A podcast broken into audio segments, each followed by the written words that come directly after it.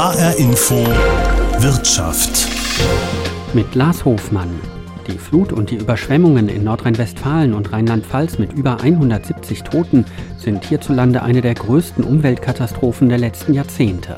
Und viele Experten warnen, solche Extremwetterereignisse wie die, die jetzt zu diesem Desaster geführt haben, werden in den kommenden Jahren immer öfter stattfinden. Mit enormen Folgen für uns alle. Auch in Hessen gab es in den letzten Jahren immer wieder Starkregen mit Überschwemmungen, Schlammlawinen, vollgelaufenen Kellern und riesigen Schäden. Anfang des Jahres hat es zum Beispiel Büdingen getroffen. Eine kleine Stadt mit rund 20.000 Einwohnern in der Wetterau. Büdingen liegt nicht am Rhein oder dem Main, nein, am eigentlich kleinen Seemenbach. Trotzdem stand Ende Januar die Altstadt unter Wasser. Fast 100 Häuser mit Wohnungen und Geschäften waren betroffen. Ich wollte wissen, was hier passiert ist, und wie es weitergegangen ist. Deshalb habe ich mich mit Eckhard Wolf getroffen. Seine Lebensgefährtin hat in der Büdinger Altstadt den Vitaltempel, einen kleinen Kosmetiksalon, in dem auch Textilien verkauft werden. Als ich in die Büdinger Altstadt gekommen bin, musste ich erstmal durch ein altes Tor in der Stadtmauer. Auf den ersten Blick konnte ich nichts mehr vom Hochwasser erkennen.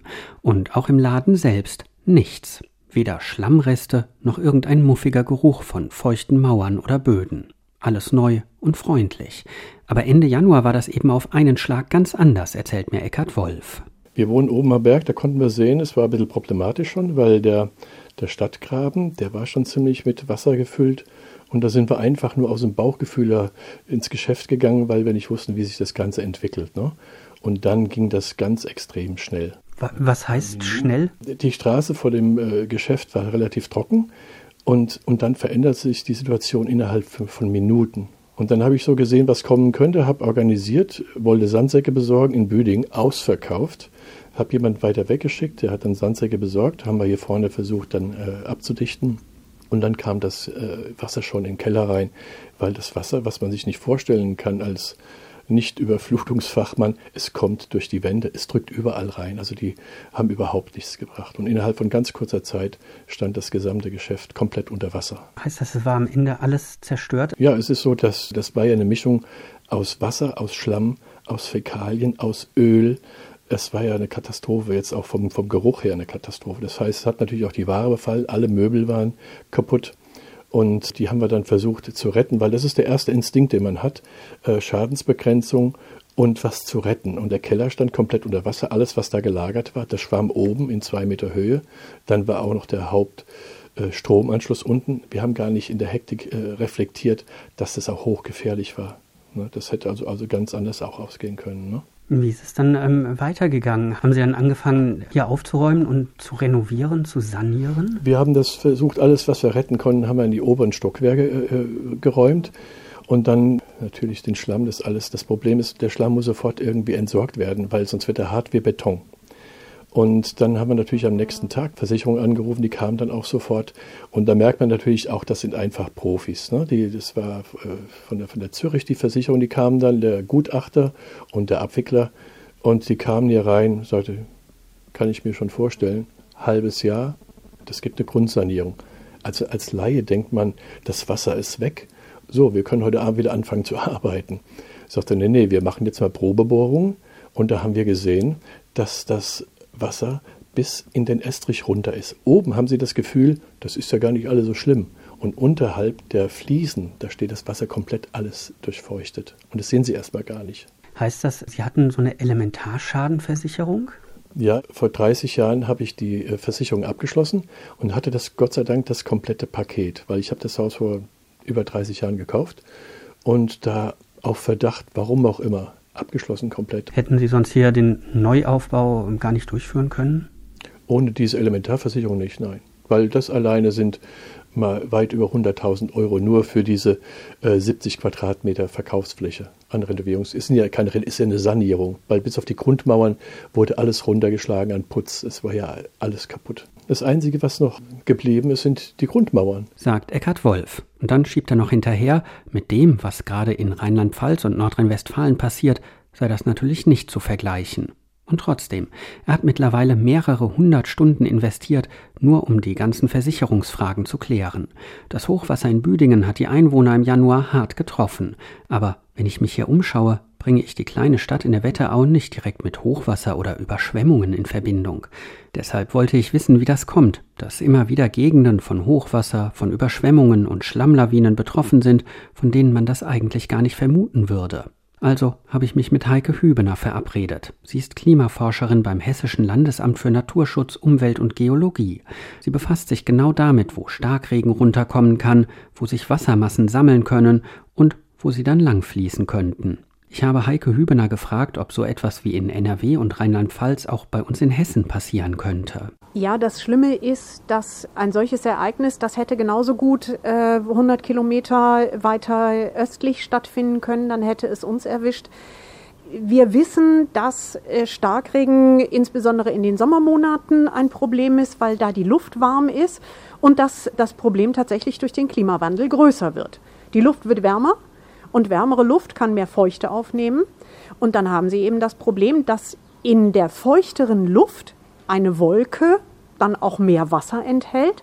Und dadurch kann eben, wenn diese Wolke komplett ausregnet, dann auch mehr Regen am Stück fallen. Sie haben also dann Starkregen. Das heißt, das ist nicht nur ein Eindruck, sondern das ist tatsächlich so, dass solche Starkregen oder Extremwetterereignisse öfter geworden sind, schon in den letzten Jahren? Natürlich sind die selten und Statistiken über Extremereignisse sind immer schwierig. Aber wenn wir einen großen Datenpool haben, und da nehmen wir jetzt mal die Tagesniederschläge weltweit, dann können wir jetzt schon statistisch sicher beweisen, dass diese Starkregenereignisse zugenommen haben. Das heißt, hier stimmt unsere subjektive Wahrnehmung mit den objektiven Daten überein. Wie ist das denn, wenn man auf Hessen guckt? Sie haben ja auch eine Karte erstellt, wo man sieht, äh, welche Regionen von solchen Starkregenereignissen, Überflutungen äh, getroffen sein können. Trifft das ganz Hessen? Ja, es ist tatsächlich so. Also äh, wir haben in dieser Analyse Radarniederschlagsdaten vom Deutschen Wetterdienst ausgewertet und geguckt, wo finden denn solche Starkregenereignisse? Es sind ja meistens sind's ja kleine Gewitter. Das, was wir jetzt letzte Woche hatten, war ja eine andere Situation. Es war ein riesen Tiefdruckgebiet. In den meisten Fällen kommt Starkregen aus so Gewittern. Und die sind lokal wirklich überall verteilt. Wir nennen unsere Karte auch die Streuselkuchenkarte, weil sie wirklich aussieht wie ein Streuselkuchen. Wir sehen keine richtigen Muster und wir können keine Regionen identifizieren, die nicht betroffen sind. Deswegen haben wir bewusst auf dieser Karte kein Grün verwendet, weil wir nirgendwo wirklich eine Entwarnung geben können. Alle hessischen Kommunen sind potenziell von Starkregen betroffen. Mit Hochwasser äh, bringt man ja, ich sag mal, klassisch äh, Gegenden in Verbindung, die am Rhein, am Main, vielleicht noch an der Lahn und der Fulda äh, liegen. Aber äh, auf solche Gegenden kann man das gar nicht mehr reduzieren. Nee, es gibt einen Unterschied zwischen Überschwemmung durch Starkregen und Hochwasser. Wir sagen immer, Hochwasser kommt von unten, das kommt vom Fluss. Der Flusspegel steigt. Man kann es auch vorhersagen, weil man weiß, die Scheitelwelle kommt. Man weiß auch ungefähr, wann die kommt. Bei Starkregen ist das Problem ein anderes. Das kommt sehr schnell und es fließt vom Hang nach unten. Es kommt also von oben die Gefahr. Und wir haben solche Gefahren schon in Regionen gehabt, wo weit und breit nicht mal ein kleiner Bach war, sondern einfach nur eine Tiefenlinie von einem Tal und da läuft das Wasser zusammen und alles, was da steht, hat Land unter. Sagt die Klimaforscherin Heike Hübener vom Hessischen Landesamt für Naturschutz, Umwelt und Geologie. Und tatsächlich, Starkregen und Hochwasser hat alleine im Juni und Juli quer durch Hessen alle möglichen Gemeinden und Regionen getroffen. Im Rhein-Main-Gebiet hat es beispielsweise Frankfurt, Neu-Isenburg und Wiesbaden getroffen. In Nordhessen Naumburg und Volkmaßen, im Süden war es unter anderem Darmstadt-Dieburg, in Osthessen der Landkreis Fulda.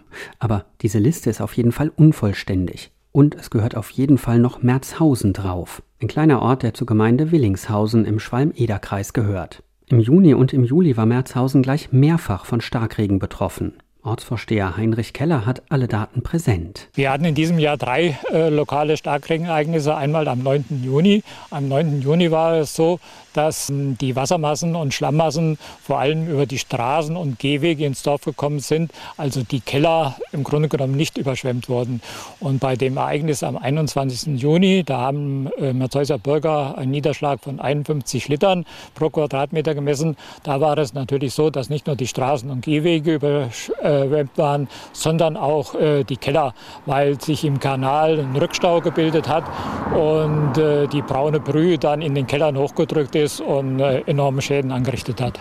So dass viele Bewohner von Merzhausen schon Angst hätten, wenn sie jetzt wieder dunkle Wolken sehen. Die Kanäle können das Wasser bei Starkregen teilweise nicht mehr fassen, werden überflutet. Seit Jahren gibt es Streit um Rückhalte und Auffangbecken, damit möglichst kein Wasser und Schlamm in den Ort fließen, wenn es wieder Starkregen gibt. Beim dritten Starkregen in diesem Jahr Anfang Juli sei Merzhausen dann nochmal davongekommen, erinnert sich Ortsvorsteher Heinrich Keller. Das war jetzt am 8. Juli. Am 8. Juli war es auch, dass es erst in den Nachmittagsstunden äh, war. Und äh, an dem Punkt, wo wir jetzt hier stehen, wo der Kanaleinlauf ist, haben sich dann sofort einige hilfsbereite Bürger angesammelt. Und die haben dann mit Misttagen und Gabeln versucht, dass sich dieser Einlauf hier nicht verstopft und das Wasser alles äh, dort reinfließt und nicht über die Straßen ins Dorf gelangt. Und dadurch wurde die Katastrophe von dem Dorf abgewendet. Der Bürgermeister von Willingshausen, Heinrich Vesper, kennt die Probleme. Er ist seit 1998 Bürgermeister der Gemeinde. Die Vorwürfe, es werde nichts getan, um den Ortsteil Merzhausen zu schützen, hält er aber für nicht berechtigt.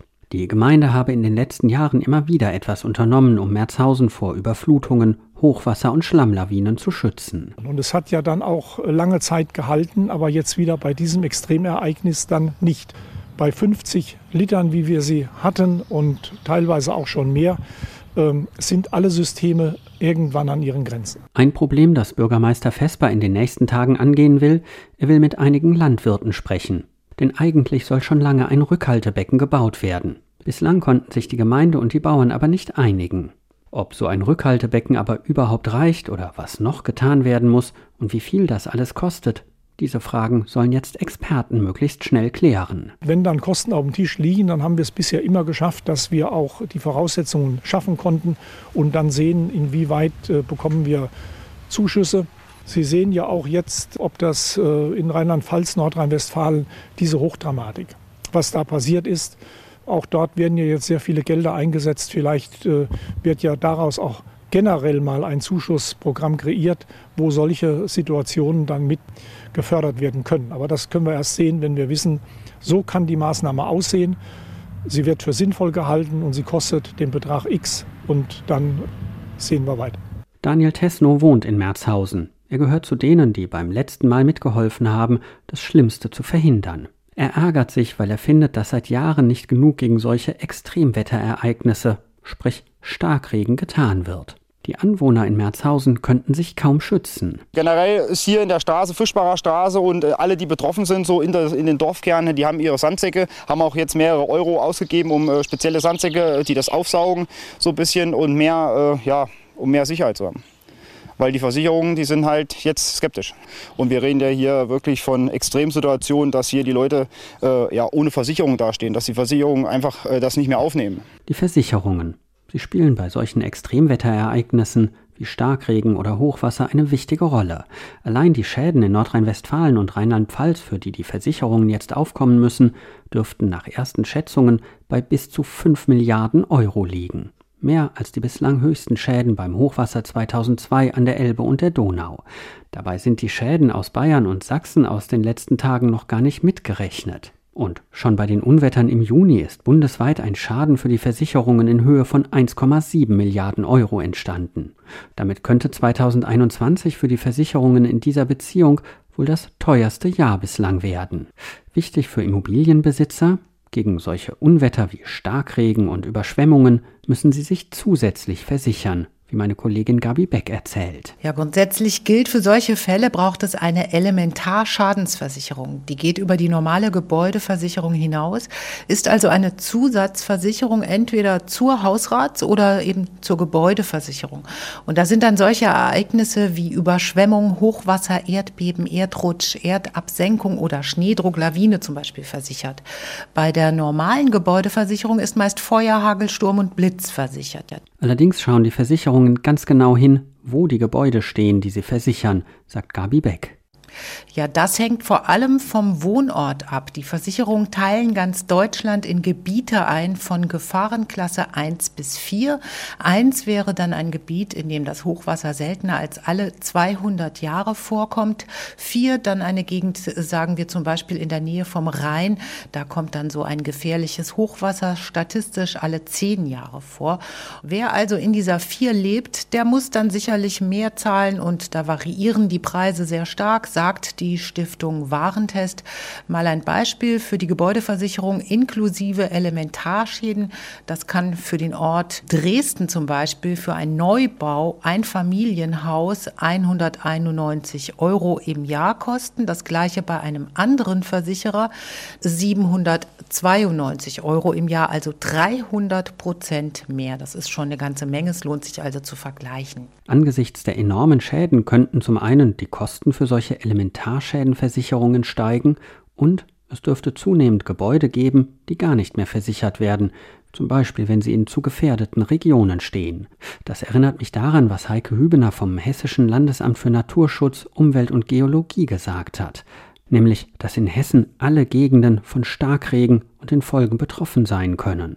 Zurzeit sind in Deutschland sowieso nur 46 Prozent aller Gebäude gegen solche Elementarschäden versichert, also nicht mal die Hälfte.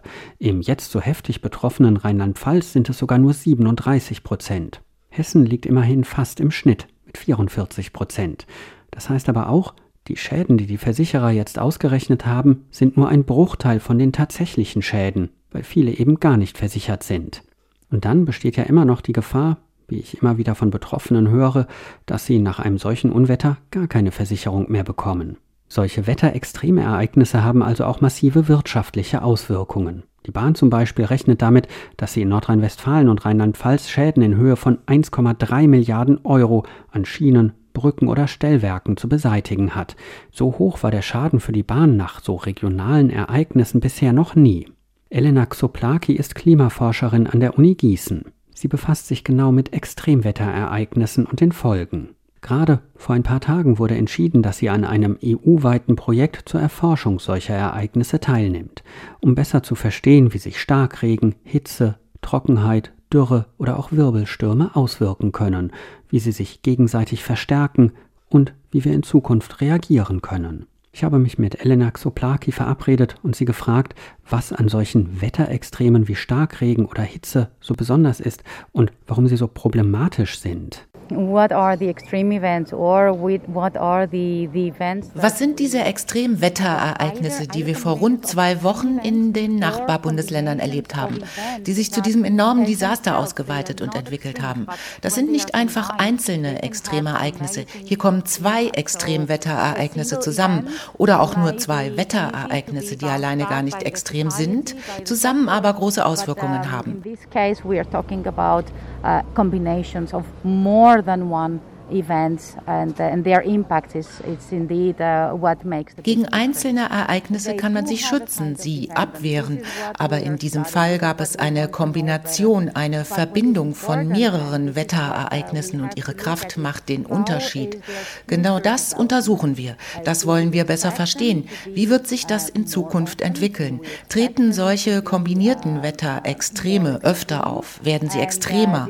Diese miteinander verbundenen Wetterereignisse sind wichtig, denn genau das haben wir in den letzten Wochen erlebt. These compound events are really important and this is what we had in the, in the last weeks. Heißt das tatsächlich, dass das häufiger wird, dass das Normalität wird? Yes, unfortunately. Ja, leider. Und was uns Klimamodelle seit Jahren sagen, ist, dass wir uns in diese Richtung bewegen. Bis jetzt waren wir noch fähig, die Auswirkungen des Klimawandels abzumildern. Es sieht so aus, dass wir diese Art von Ereignissen in Zukunft oft erleben werden. In nicht allzu ferner Zukunft werden sie die Norm sein, also sehr oft auftreten. Dieser Trend, die Heftigkeit, all das hängt eng mit dem Klimawandel zusammen. Wir können das den Auswirkungen des Klimawandels zuschreiben. Uh, Sie sind ja an der Uni in Gießen und ähm, seit Juli jetzt äh, sind Sie auch Teil eines äh, Projekts äh, von der EU. Was äh, genau erforschen Sie da in Gießen? Was ist Ihre konkrete Aufgabe dabei? This is indeed um, a very ambitious and a very interesting project that uh, just started a couple of days ago.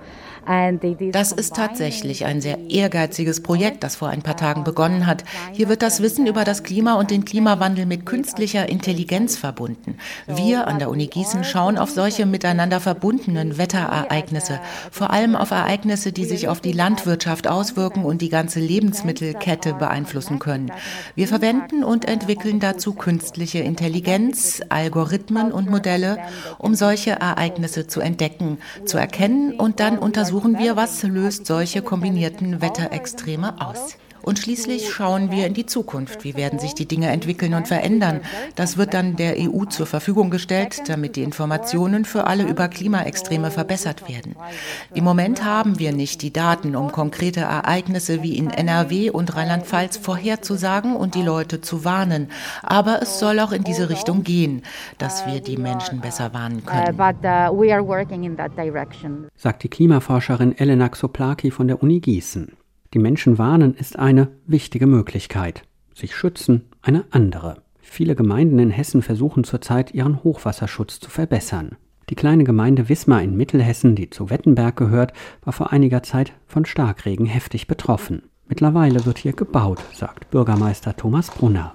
Ja, wir haben hier den Bereich, wo sich dann die starken Niederschläge konzentrieren. Deshalb bauen wir hier einen zusätzlichen Niederschlagswasserentlastungskanal, der über diese Schwerlastrinnen, die wir hier beidseitig anlegen, dann das Niederschlagswasser, wenn es auf der Straße ausgetreten ist, dem Kanal zuführt.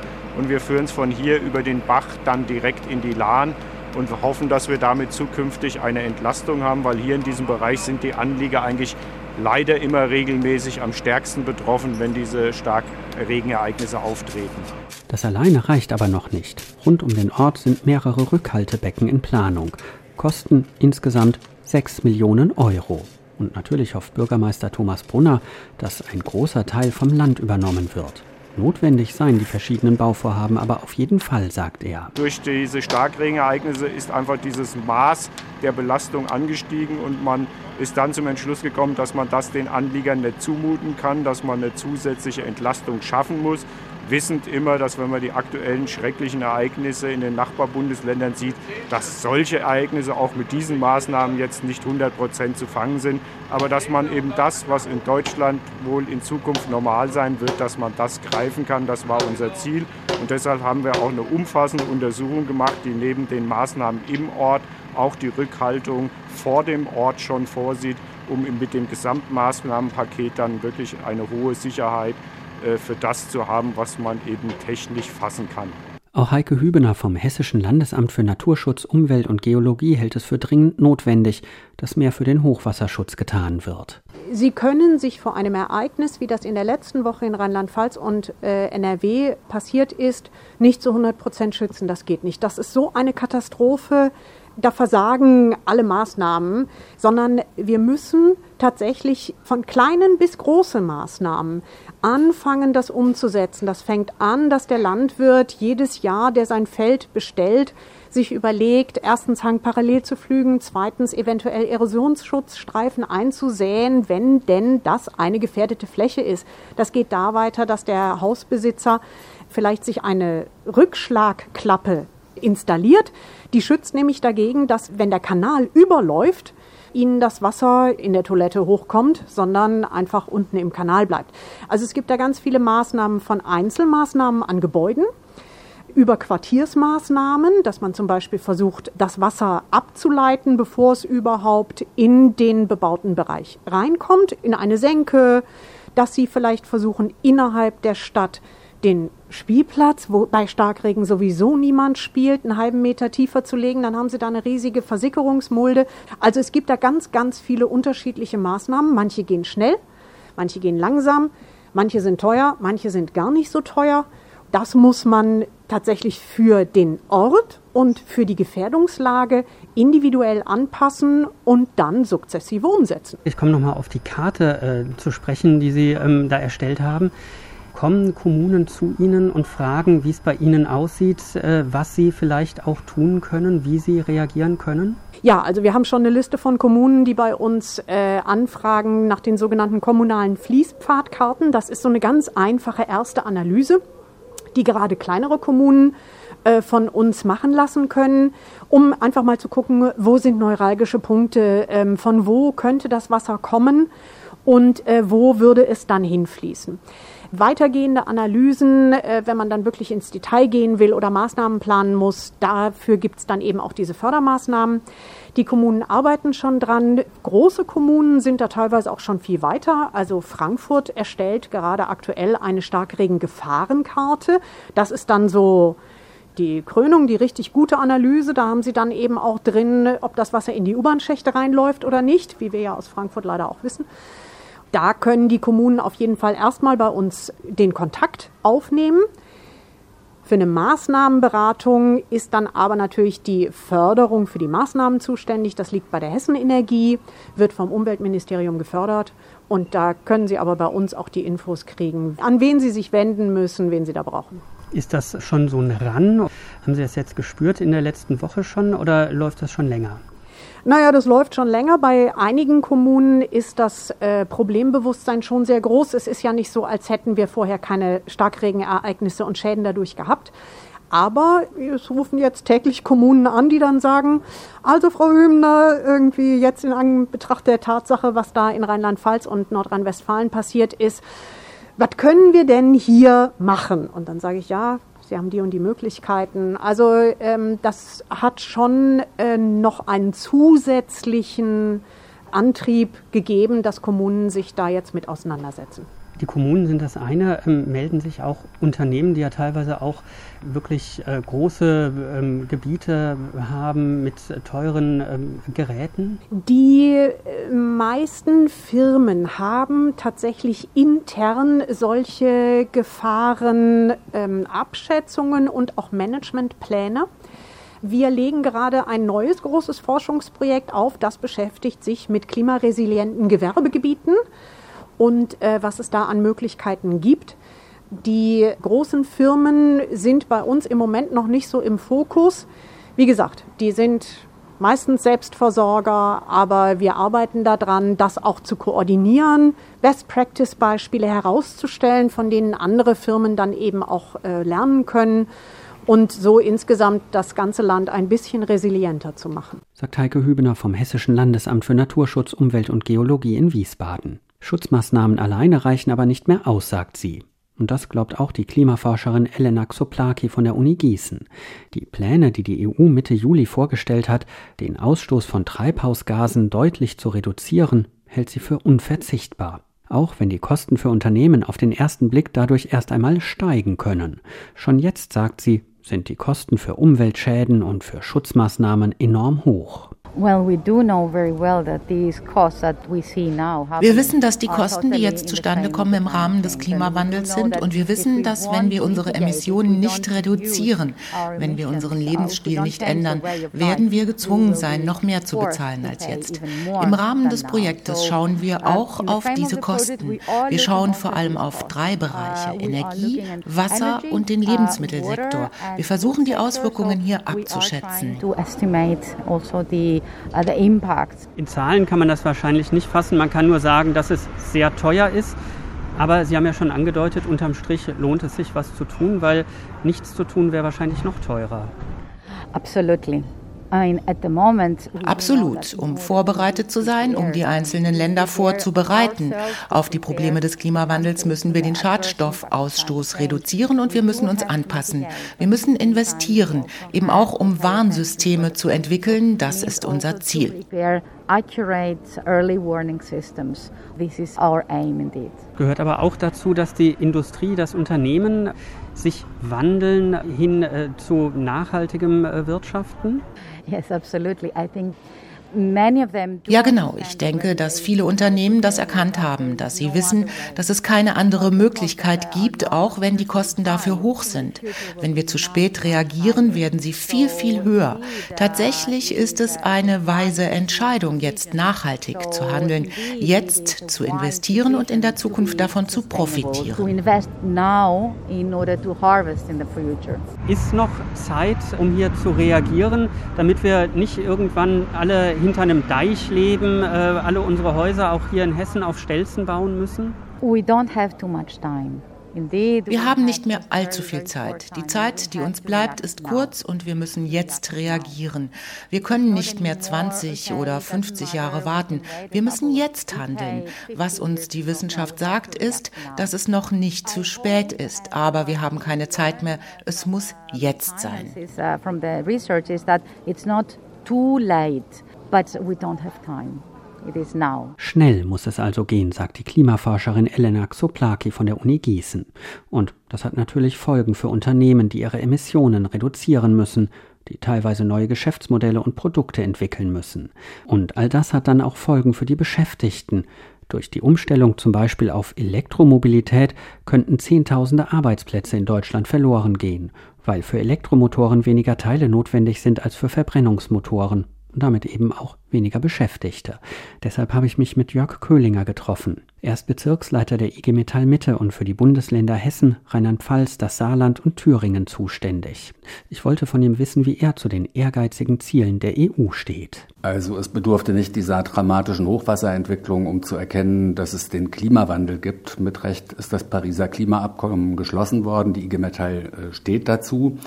Äh, die IG Metall ist keine Umweltschutzorganisation, sondern eine Gewerkschaft. Beides muss miteinander in Einklang gebracht werden. Das erwarten auch unsere Mitglieder. Der Anspannungsgrad durch die Vorgaben der EU-Kommission oder die Vorschläge, sie sind ja noch nicht beschlossen, wird natürlich deutlich steigen. Das bedeutet, dass der Druck auf die entsprechenden äh, Unternehmen, damit auch auf die Arbeitsplätze stärker werden wird. Äh, es reicht nicht, entsprechende Vorgaben zu machen und Grenzwerte einzuziehen.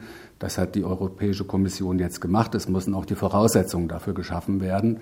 Insbesondere äh, kommt viel zu kurz bei den Vorschlägen, die die EU-Kommission gemacht hat, die Perspektive der Beschäftigten. Die kommt praktisch gar nicht vor. Und wir werden äh, erleben, dass der Bedarf an Qualifizierung, äh, an neuen Berufsbildern deutlich zunehmen wird. Wir erleben, dass der Druck auf Arbeitsplätze zunehmen wird. Die energiepolitischen Voraussetzungen müssen geschaffen werden. Wenn das alles gelingt, dann kann es auch gelingen, dass das Klimaabkommen äh, sozusagen komplett umgesetzt wird. Aber die soziale Perspektive ist entscheidend. Worauf kommt es da denn jetzt ähm, an? Weil es gibt ja auch Menschen, die sagen, es werden zwar in einzelnen Bereichen Arbeitsplätze verloren gehen, aber gleichzeitig entstehen auch neue. Kommt es da jetzt darauf an, die Leute für diese neuen Anforderungen auch ähm, fit zu machen, sie hier zu qualifizieren? Natürlich, das Thema Qualifizierung ist ein ganz entscheidender Punkt. Wir brauchen einen Rechtsanspruch auf Qualifizierung, wir brauchen starke Initiativ- und Mitbestimmungsrechte der Betriebsräte. Vor allem muss in jedem Unternehmen geklärt werden, wie das Zielbild in den nächsten fünf bis sieben Jahren aussehen wird. Das heißt, es muss geklärt werden, welche Produkte sollen kommen, welche Investitionen werden getätigt, welche Qualifizierungen für die Belegschaft werden benötigt, was passiert mit Arbeitsplätzen, die möglicherweise wegfallen. Da geht es darum, dass wir temporär Beschäftigung sichern können durch die Absenkung von Arbeitszeit, Stichwort Vier-Tage-Woche. Äh, dafür hat die IG Metall einen tariflichen Rahmen geschaffen in der letzten Tarifbewegung. Das wichtigste Ziel ist, dass möglichst alle solidarisch mit durch die Transformation genommen werden und niemand seinen Job verliert. Das ist die wichtigste Herausforderung, die es zu bewältigen gilt. Und äh, es gibt eigentlich keinen Grund, der dagegen spricht, dass man Menschen, die in einem Geschäftsbereich vielleicht keine Perspektive mehr haben, für andere Geschäftsbereiche qualifiziert. Das gehört mit zur Verantwortung von Unternehmen. Und ich will nicht alle über einen Kamm scheren. Es gibt auch Unternehmen, die eine entsprechende Planung machen. Das geht aber nicht, wenn es nicht Betriebsräte gibt und wenn es nicht IG Metallvertreter vor Ort gibt, die darauf insistieren. Dafür brauchen wir aber mehr Mitbestimmungsrechte. Viele Beschäftigte und viele Betriebsräte sind Experten in eigener Sache. Die sind ja häufig viel länger in den Unternehmen, als das Management äh, dort ist. Ja, wir erleben ja teilweise, dass Betriebsräte in, im Laufe äh, von 10, 20 Jahren fünf oder sechs äh, Managementgenerationen erleben, die immer nur kurze betriebswirtschaftliche Effekte im Blick haben. Und die Verantwortung äh, besteht auf beiden Seiten der Sozialpartner, wenn man so will. Und die Vorschläge und die Expertise von Betriebsräten und Beschäftigten ist notwendig, um neue Produkte zu entwickeln und neue Perspektiven zu erschließen. Jetzt ähm, ist ja schon seit einiger Zeit, ähm, anderthalb, zwei Jahren, ähm, zu beobachten, dass es an vielen Stellen, auch in Hessen, in Unternehmen Konflikte gibt. Da geht es äh, ganz oft in der Automobilindustrie um Arbeitsplatzabbau, um eine Verlagerung beispielsweise nach Osteuropa. Äh, da steckt natürlich auch schon die Transformation dieser Industrie äh, dahinter, die mit dem Klimawandel zu tun hat, dass die Industrie sich hin zur Elektromobilität ähm, bewegen muss. Werden da noch mehr Konflikte auf uns zukommen? Im Moment ist es beispielsweise Continental, Vitesco, aber auch Bosch hier in Hessen. Davon müssen wir leider ausgehen. Es gibt ja zunächst mal keinen Automatismus, dass durch die Transformation soziale Ungerechtigkeit entsteht. Der ist ja von Menschen gemacht. Und wir erleben tatsächlich in einigen auch namhaften Unternehmen, Sie haben sie genannt, äh, aktuell bei Bosch, bei Continental sind wir mitten in Konflikten, aber auch bei vielen kleineren und mittleren Unternehmen, dass die Geschäftsmodelle überarbeitet werden, dass man die Transformation und auch noch den bestehenden Rückenwind der Pandemie für Restrukturierungen nutzt, die dann darin bestehen, dass Kostendruck an die Arbeitnehmerseite weitergegeben wird und dass immer oder sehr häufig das Damoklesschwert der Verlagerung nach Osteuropa drüber hängt. So kann man aber nicht mit Menschen umgehen. Wenn es Veränderungen gibt, dann muss man diese Prozesse gestalten und da, wo das nicht in vernünftiger Art und Weise passiert, gehen wir in den Konflikt hinein. Dort kann es auch Arbeitskampfsituationen äh, geben und aktuell sind wir in einigen Unternehmen in genau dieser Situation. Als Bezirksleiter haben Sie ja auch seit Jahren mit Opel zu tun. Alle drei deutschen Werke in Eisenach, in Kaiserslautern, in Rüsselsheim sind äh, in Ihrem Bezirk. In den letzten Jahren ging es äh, ganz viel um Arbeitsplatzabbau auch. Jetzt hat Opel vor ungefähr zwei Wochen angekündigt, dass ab 2028 keine Verbrenner mehr in Europa verkauft werden sollen, sondern dass es in Europa eine rein elektrische Marke werden will. Ist so gesehen Opel äh, hier ein Positivbeispiel? Also ich halte diese Strategie von Opel äh, für richtig. Man sieht ja auch, dass sie entschieden worden ist im Konzern noch bevor die Verkündung der Europäischen Kommission in dem Programm Fit for 55 getroffen und kommuniziert worden ist. Man hat ja sozusagen so wie andere Automobilhersteller auch, wie alle deutschen Automobilhersteller, antizipiert, wie die politischen Entscheidungen äh, laufen werden. Insoweit ist es klug, den Ereignissen nicht hinterherzurennen.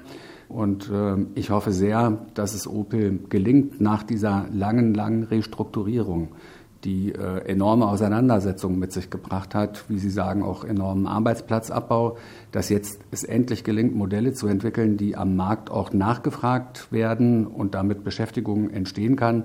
Dazu reicht nicht die Umstellung auf Elektrifizierung und elektrischen Antrieb. Dafür braucht es auch gute und verlässliche Arbeitsbedingungen, weil nur so eine motivierte Belegschaft tatsächlich dann auch an die Arbeit geht. Aber ich glaube, dass man die Klimaherausforderungen annehmen muss und dass die deutsche Industrie einen Beitrag dazu leisten kann, mit qualifizierten Beschäftigten diese Herausforderungen auch zu meistern. Dazu gibt es keine Alternative. Sagt IG Metall-Bezirksleiter Jörg Köhlinger. Für mich klingt dadurch, dass es nicht einfach wird und dass hier auch noch Konflikte zwischen Gewerkschaften und Arbeitnehmern auf der einen Seite sowie Teilen der Industrie bevorstehen. Auch wenn die allermeisten wissen, dass etwas gegen den Klimawandel getan werden muss. Zum Schluss nochmal zurück nach Büdingen, zu Eckhard Wolf in den Vitaltempel, den kleinen Kosmetiksalon. Nach dem Hochwasser im Januar ist mittlerweile klar, in der Altstadt in Büdingen wird es einige Läden geben, die nicht mehr öffnen werden, weil die Gebäude nicht gegen solche Unwetter versichert waren. Bei Eckhard Wolf sieht das anders aus, wie er mir erzählt hat. Also ich denke nicht, dass man von, aufgrund der aktuellen Vorkommnisse von irgendeiner Versicherung mit Elementar aufgenommen wird. Das glaube ich nicht, weil einige hatten auch äh, keine Elementar weil es gibt wohl, soweit ich es als Laie weiß, von den Versicherern gibt es Landkarten, wo hochwassergefährdete Gebiete eingezeichnet sind und in diesen Gebieten wird elementar gar nicht mehr versichert. Also dann ist man verloren. Sie haben aber weiterhin diese Versicherung, weil Sie sie hatten? Ja, weil ich die schon über 30 Jahre habe bei der Zürich und die machen, das war noch sehr unkompliziert. Der Versicherungsmensch, der da war, der das sofort eingeordnet hat, gesagt hat, ich weiß, was auf Sie zukommt. Und da war ich überrascht total überrascht. Er sagt, wissen Sie was, ich überweise Ihnen erstmal 20.000 Euro, weil ich weiß, was auf Sie zukommt. Und das war natürlich eine Riesenhilfe, sonst hätten wir auch das noch vorfinanzieren müssen. Ne? Sind Sie froh, dass es jetzt so im Endeffekt, abgesehen von dem ganzen Aufwand, den Sie betreiben mussten, auch von dem finanziellen Aufwand, den Sie betreiben mussten, doch zumindest nach außen einigermaßen glimpflich abgelaufen ist. Sie sitzen in einem, wie Sie selber sagen, im Grunde genommen komplett neuen Laden. Ja, ja und nein. Es hat alles äh, wie im Leben Vor- und Nachteile. Ne? Der Vorteil ist, es ist jetzt wieder ein schöner Laden geworden. Man kann das Konzept ein bisschen anpassen, wo man sieht, da kann man noch was anders machen. Und dann auch das Positive ist, wie sich die Leute untereinander geholfen haben. Das war eine tolle Sache. Und bei uns war auch alles überflutet, alles kaputt hier im Erdgeschoss. Und im Obergeschoss hatten wir noch original verpackte Bettwäsche, die wir auch verkaufen, gelagert. Und wir wussten, es gibt Leute, die haben gar nichts mehr, noch nicht mal Bettwäsche. Und da haben wir das gespendet. Und das Tolle, am nächsten Tag kamen diese Leute und sagten, können wir euch helfen? Also sie kamen, haben die gespendete Ware abgeholt. Am nächsten Tag, so, jetzt können wir was für euch tun. Also das war eine tolle Sache. Ich verlasse den Vitaltempel bei Sonnenschein und fast 30 Grad im Schatten. Schatten. Nichts deutet jetzt in Büdingen auf Überschwemmungen oder Hochwasser hin. Aber auch hier laufen nach einem halben Jahr noch immer Renovierungsarbeiten, Läden und Hotels sind teilweise noch immer geschlossen. Ob sie alle wieder aufmachen, ist fraglich. Und der Streit um Rückhaltebecken und andere Hochwasserschutzmaßnahmen läuft auch in Büdingen auf Hochtouren. Ich habe den Eindruck gewonnen, dass uns das in den nächsten Jahren alles noch viel mehr beschäftigen wird als bisher schon. Das war's schon wieder in der Sendung H-Info Wirtschaft. Mein Name ist Lars Hofmann.